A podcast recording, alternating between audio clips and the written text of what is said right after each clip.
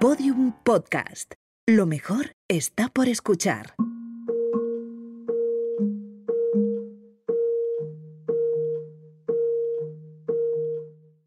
Soy Noemí López Trujillo, soy periodista. Lo que van a escuchar es el resultado de una investigación sobre el asesinato de Ana Orantes, una mujer de Granada que el 4 de diciembre de 1997 acudió a un programa de Canal Sur a confesar.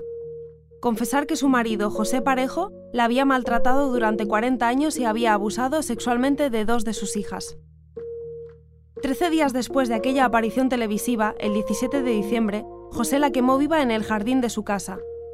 Este podcast cuenta quién era Ana antes de conocer a José, da voz a su hija Raquel Orantes, reconstruye los hechos, analiza qué falló para que a pesar de haber denunciado el sistema no la protegiese y explica qué ha cambiado en la sociedad 20 años después de su asesinato.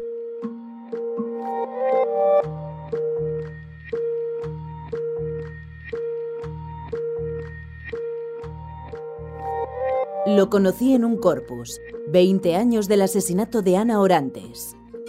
Capítulo 2. Naciste en la calle Elvira.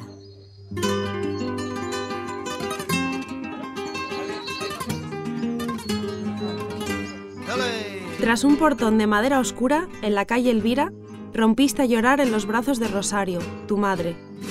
Era un 6 de febrero de 1937, y a 500 kilómetros de allí se alzaban otros gritos al cielo, los de los hombres que se enfrentaban en una de las ofensivas más sangrientas de la Guerra Civil Española, la Batalla del Jarama. Tu hija Raquel dice que solías confundir tu fecha de nacimiento, no sabías bien si era el 5 o el 6 hasta que alguno de tus hijos te felicitaba. Esa callecita en la que te criaste y a la que Enrique Morente dedicó este fandango está a tan solo unos metros del Arco de Elvira, la principal fortaleza de la Granada Islámica. Tu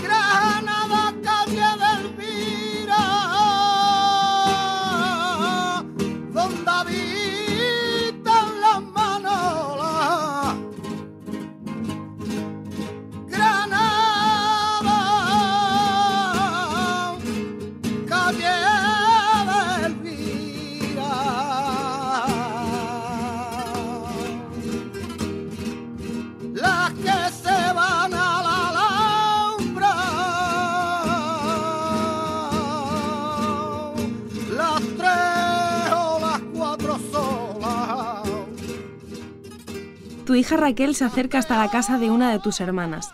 Carmen, a la que llamabais Carmela y a quien estabas especialmente unida, tiene ahora 85 años, cinco más de los que tú tendrías ahora.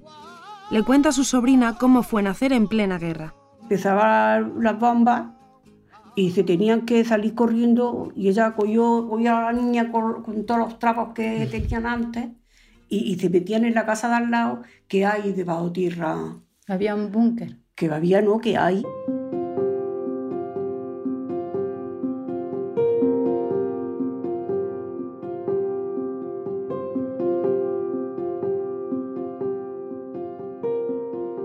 En esa casita donde viviste hasta los 19 aprendiste a coser.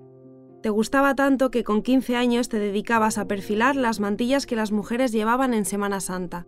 Con las pesetas que te sacabas, a veces te comprabas telas y te hacías tu propia ropa, Pasabas horas delante de la máquina de coser y tu madre te decía, Anita, te vas a quedar ciega. Ella quería ropa moderna, porque ha sido siempre pupilla y moderna. Y quería ropa, claro, no había. No había, pero que para un vestido y ya está, que es lo que teníamos las hermanas. Y entonces ella se quedaba por la noche, a las 2, a las 3 de la mañana, perfilando para ella. Lo que ella perfilaba, pues era para ella, para comprarse ropa tu madre era, le gustaba, era coqueta, le gustaba ir muy bien pintada, muy bien peinada, muy bien, con muy buena ropa, muy, moderna. En aquella casa te criaste junto a tus padres, Rosario y Manuel, y tus seis hermanos. Rosario, o Rosarico, como se la conocía allí, tenía una tiendecita de chuches muy cerca de casa. Tu padre, Manolo, era albañil. De mamá era una niña muy alegre, porque tu madre ha sido siempre muy alegre, una niña que que ya lo que pasa es que como éramos muchos hermanos y teníamos que, trabajar, pues no teníamos edad, pero teníamos edad para perfilar y para aportar, para poder comer, porque éramos ahí. El abuelo unas veces estaba mm, trabajando, otras veces no, y, Eso era mamá. Pero tu madre era la alegría de la casa. Tu, tu madre se ponía a, cantar flamenco, tu madre, tu madre se ponía a todo, se iba a todas las fiestas con su hermano Manolo, pero fue casarse y cagarse, como se dice el refrán. Carmela tiene ahora el pelo tan blanco como la nieve de Sierra Nevada, un lugar que siempre quisiste visitar y al que solo fuiste cuando te separaste, como me cuenta tu hija Raquel.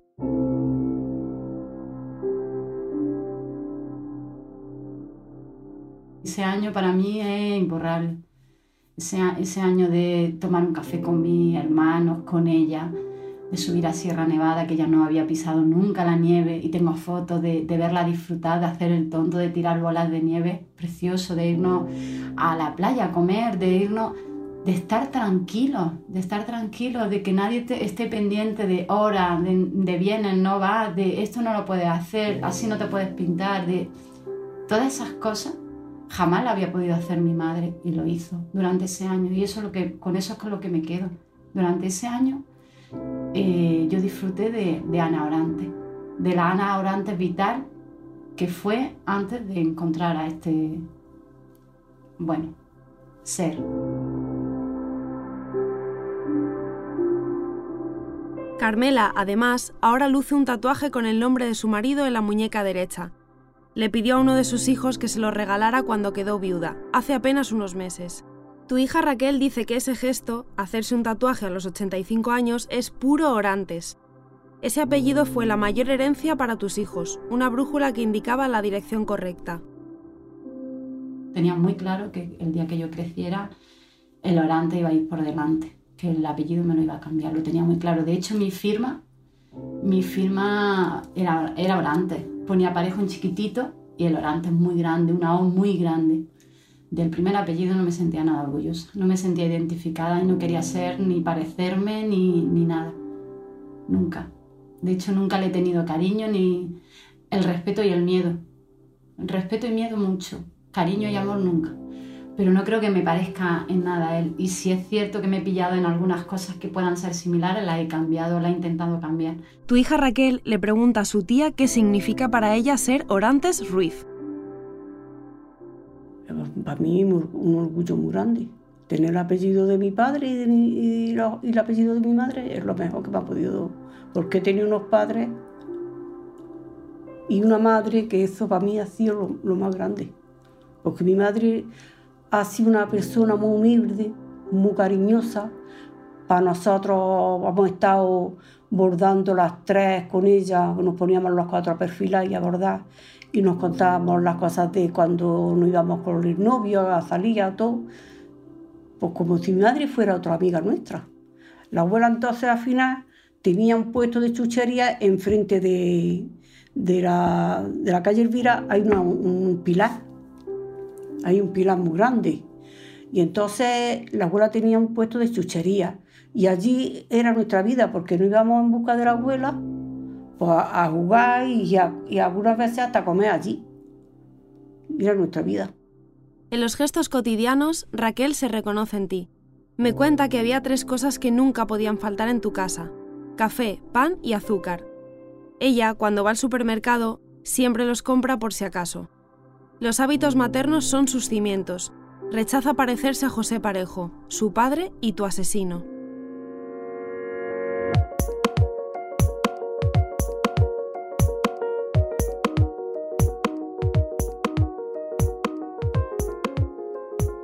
Marta Ramos, psicóloga en el Centro de Atención, Recuperación y Reinserción de Mujeres Maltratadas, me explica que crecer en un clima de violencia es un acto de violencia en sí. Es un robo anticipado del desarrollo de herramientas personales para enfrentarse a las dificultades de la vida adulta, aunque tal y como asegura la psicóloga, no es determinante. Precisamente por una construcción de género diferencial, los tipos de violencia o las acciones externas van a ser diferentes. Luego, de cara a la construcción de una relación de pareja, pues me identificaré con el maltratador porque soy hombre y me identificaré con la mujer victimizada porque soy mujer. ¿no? Pero no tiene por qué. Hay, hay, de hecho, muchos niños y niñas que han vivido violencia que, que precisamente han desarrollado en toda su vida una ética de, de, evitar la violencia y de pelear contra la violencia. En su análisis sobre el impacto de la violencia de género en los menores, Marta Ramos apunta la culpabilidad como una de las principales consecuencias. Como niño, como niña, necesita creer que su padre le quiere. Los niños tienen un pensamiento dicotómico hasta que elaboran un tipo de pensamiento más complejo, es decir, filtran la realidad y construyen la realidad en términos de blanco-negro, para entendernos. Cuando yo estoy viviendo un maltrato, esto me duele, pero como niño y como niña el mayor abismo es sentir que mi padre o mi madre no me quieren, porque son mis figuras de referencia.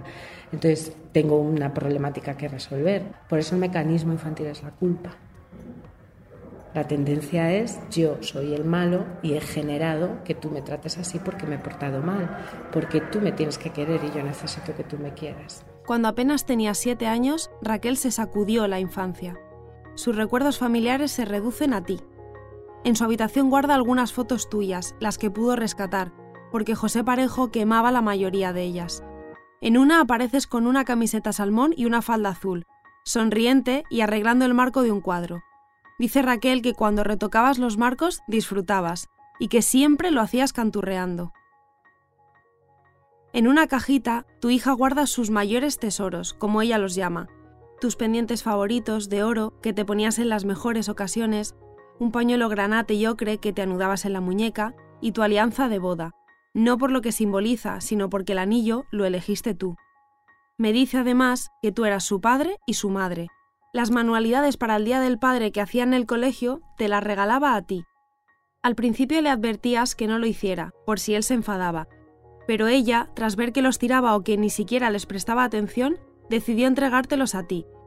El único alivio que sintió hacia su padre fue cuando murió. Sufrió un infarto el 16 de noviembre de 2004. Le habían condenado a 17 años de cárcel en diciembre de 1998, pero solo llegó a cumplir un tercio de la pena.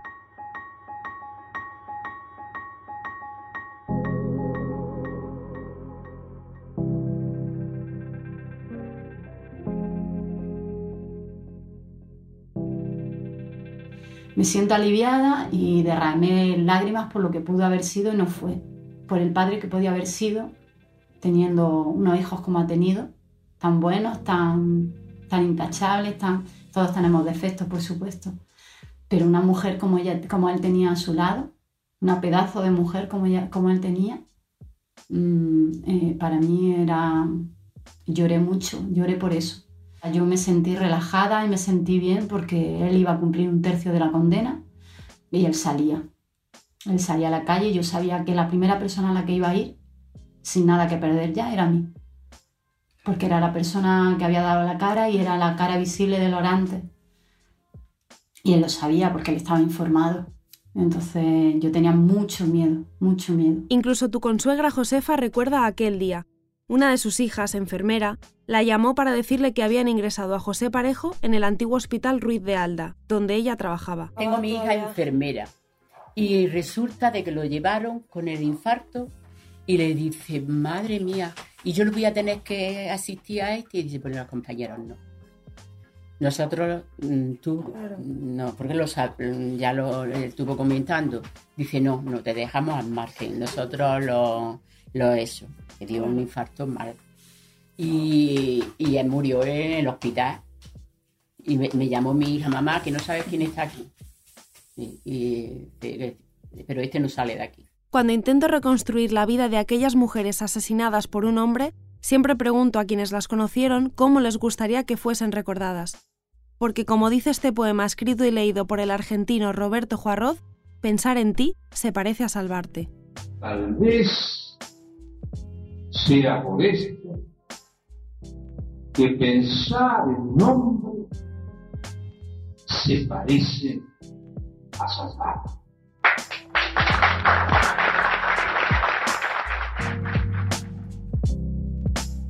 Ella era cariñosa, ella amaba a su madre mm, porque, eh, porque la traía aquí, amaba a todos sus hijos y, era cariñosa, era una mujer cariñosa. Ella mm, le, gustaba coser, le gustaba pues eh, tener todas sus cosas muy bien y su ropa, su...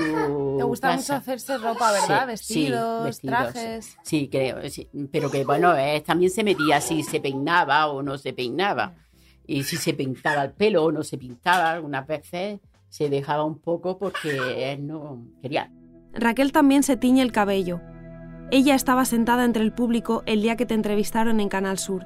En algunos planos aparece con el pelo largo, rizado y castaño. Me confiesa que teñirse de rubia es algo que hace para honrar tu memoria, casi como llevar flores a la tumba de un ser querido. Yo de pequeña era rubia, que pasa que bueno, con el tiempo me he vuelto más castaña oscura. Pero es algo que me identifica con ella y, que me encanta. Y él, y bueno, mi madre se teñía, se teñía de rubio también. Y, él, y era, yo creo que era su pequeño acto de rebeldía, porque para él las rubias eran putas. Entonces las mujeres que se pintaban y eran rubias eran putas. Entonces mi madre cada vez que podía se teñía. Entonces cuando venía y venía muy rubia ya empezaba, estás muy rubia, ¿no? Te has teñido muy rubio, ¿no? Entonces ella tendía cada vez un poquito menos, un poquito menos. Cuando se separó era rubia. Volvió a ser rubia. La entrevista con Raquel es en su casa. Asomarme a un espacio íntimo como es un hogar ajeno me permite conocer a otra Ana Orantes. Una que no es víctima ni mujer maltratada, sino una muchacha más de la calle Elvira. De pequeña no pudiste aprender a leer ni a escribir. José Parejo se encargaba de recordarte que eras una analfabeta. Sin embargo, en tus ratos libres comenzaste a ir a una escuela de mayores. Tus hijos Raquel y Fran te ponían deberes en casa, te ayudaban con las sumas y restas y te hacían dictados. Raquel guarda esos textos en una carpeta que tiene tu nombre completo, Ana Orantes Ruiz. Hay al menos tres cuadernos con tu letra, redonda como la de una chiquilla aprendiendo a escribir.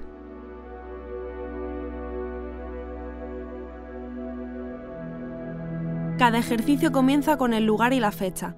Le echo un ojo a esas libretas y leo que el 22 de enero de 1991 escribías lo siguiente. La coliflor es una verdura que no me gusta demasiado. Me gusta tener la cara siempre llena de flores. La flauta es un instrumento de viento. Un grano no hace granero, pero ayuda al compañero. Hay otro del 7 de junio de ese mismo año. Nombres de pescados. Boquerones, jureles, sardinas, almejas, bonito, calamares, morrayica, cazón, gambas, mejillones. En un último cuaderno veo un dictado con fecha del 4 de diciembre de 1990, justo siete años antes de que aparecieses en televisión. La gripe es una de las enfermedades que más se da en invierno. No es grave, pero cuando ataca a personas muy mayores puede ser peligroso. Tu hija Raquel rememora aquellos días en los que ejercía de profesora. Y le dábamos clase a mi hermano pequeño, ¿verdad? Y le, y le poníamos sumas, restas y tal, y decía, qué poca paciencia tenéis conmigo, porque era como una niña pequeña, ¿no? Que realmente es que está aprendiendo.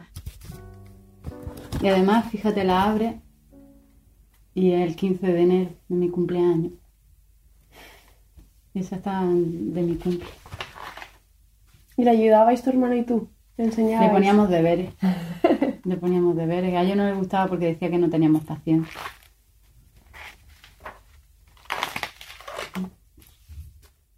Tenía muy buena letra, ¿eh? Sí, hacía mucho, se empeñaba mucho en su... Tiene una letra muy bonita. En muchos momentos me he dado cuenta a través de la entrevista que hablo de ella en presente. Raquel también hacía ímprobos esfuerzos por estudiar pese a las trabas que le ponía su padre. Estudiáramos o no, le daba igual. Él con que el día de mañana con 16 años trabajáramos como él había hecho toda la vida, para él era suficiente. Sin embargo, mi madre siempre tenía muy claro que ella quería que estudiáramos y era ella la que ha estudiado, ha hecho las tareas, ponte. Entonces las tareas las teníamos que hacer con él cuando él venía en el salón, daba igual que estuviera puesto fútbol, estuviera puesto lo que estuviera puesto. Entonces yo no podía estudiar cuando estaba la tele puesta a todo volumen ni nada. Entonces, ¿qué hacía? Pues me encerraba en mi cuarto a la una, a las dos de la mañana, me ponía una toalla en, la puerta para que no se viera la luz y con una linterna estudiaba. Y con miedo a que en cualquier momento entrara y me la formara. Tu hija parece haber arrugado y guardado los malos recuerdos como un pañuelo usado en un bolsillo del pantalón. Ella prefiere vivir en un asilo de su memoria. Por eso me cuenta las excursiones que hacíais a hurtadillas algunas mañanas. A lo mejor se levantaba mi madre y decía, hoy no vaya a ir al cole. No es que lo hiciera de forma habitual, pero nos bajábamos a Granada, nosotros decíamos bajar, porque vivíamos en un pueblo. Cogíamos nuestro autobús nos íbamos a la churrería de mi tía, mi tía tenía una churrería en Plaza, en Plaza Virrambla, y irnos a desayunar los tres, nos llevaba, nos compraba cualquier chorrada, cualquier tontería, el estar juntos. Mi madre era una persona muy divertida, te reías mucho con ella. Era como disfrutar de la madre que no podíamos disfrutar cuando él estaba, porque cuando él estaba había que estar en silencio.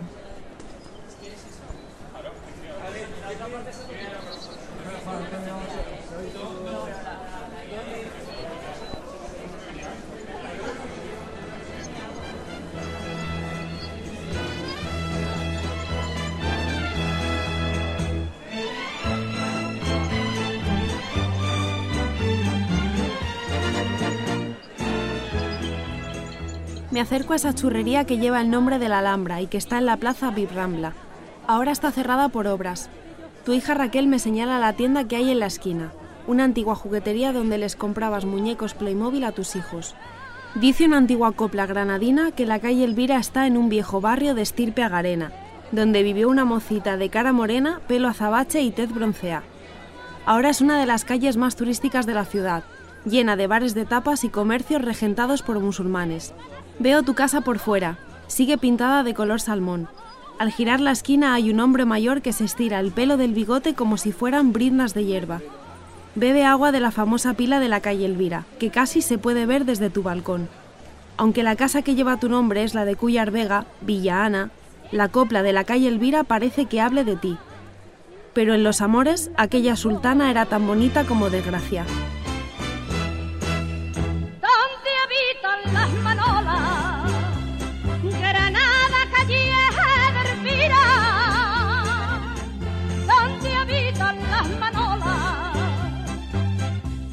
Allí vive quien yo quiera, en quien pienso a todas horas, por ser mi querer primero. Lo conocí en un corpus, una serie documental de Podium Podcast dirigida, escrita y narrada por Noemí López Trujillo.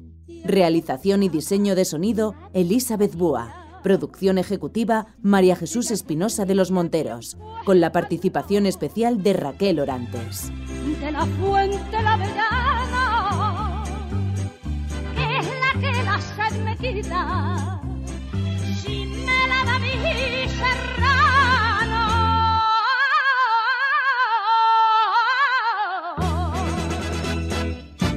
Todos los episodios y contenidos adicionales en podiumpodcast.com y en nuestra aplicación disponible para iOS y Android. Síguenos en Twitter, arroba podiumpodcast y en facebook.com barra podiumpodcast.